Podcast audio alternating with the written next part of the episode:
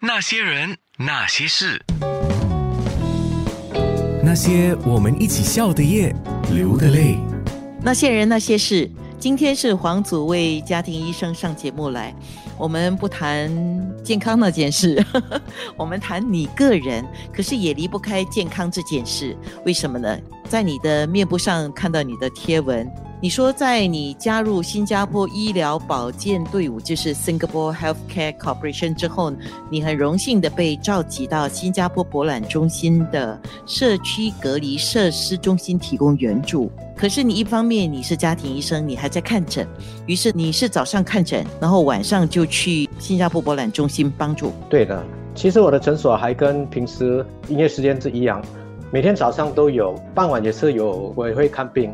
为了配合，通常八点钟就要去报道，晚上要过去的时候，我的诊所就会早点休息。你讲的是晚上八点过去新加坡博览中心？对，每个人的时间都是十二个小时，那我选择的就是从晚上做到早上，这样是为了配合，我还可以在自己的诊所里面看病，照顾我的病人。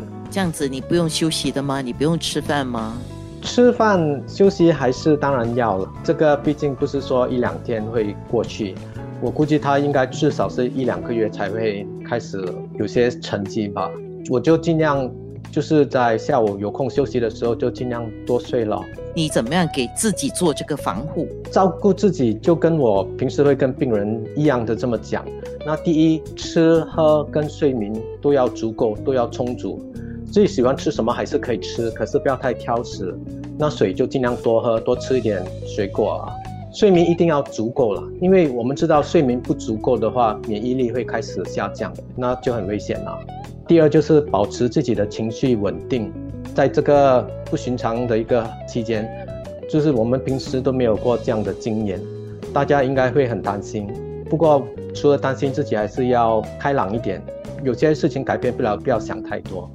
我们也看到武汉发生疫情的那个时候，好一些医护人员哦，因为他们必须要到前线去，所以他们也顾及自己家人的健康。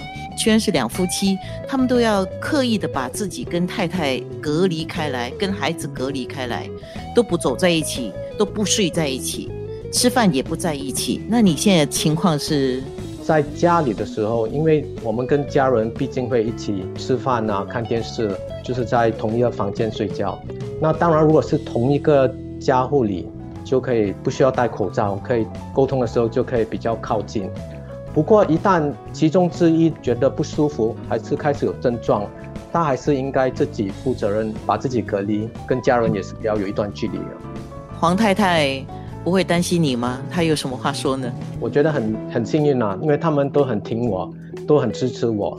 就算我在诊所的助理，还有其他医生，他们也是很支持我。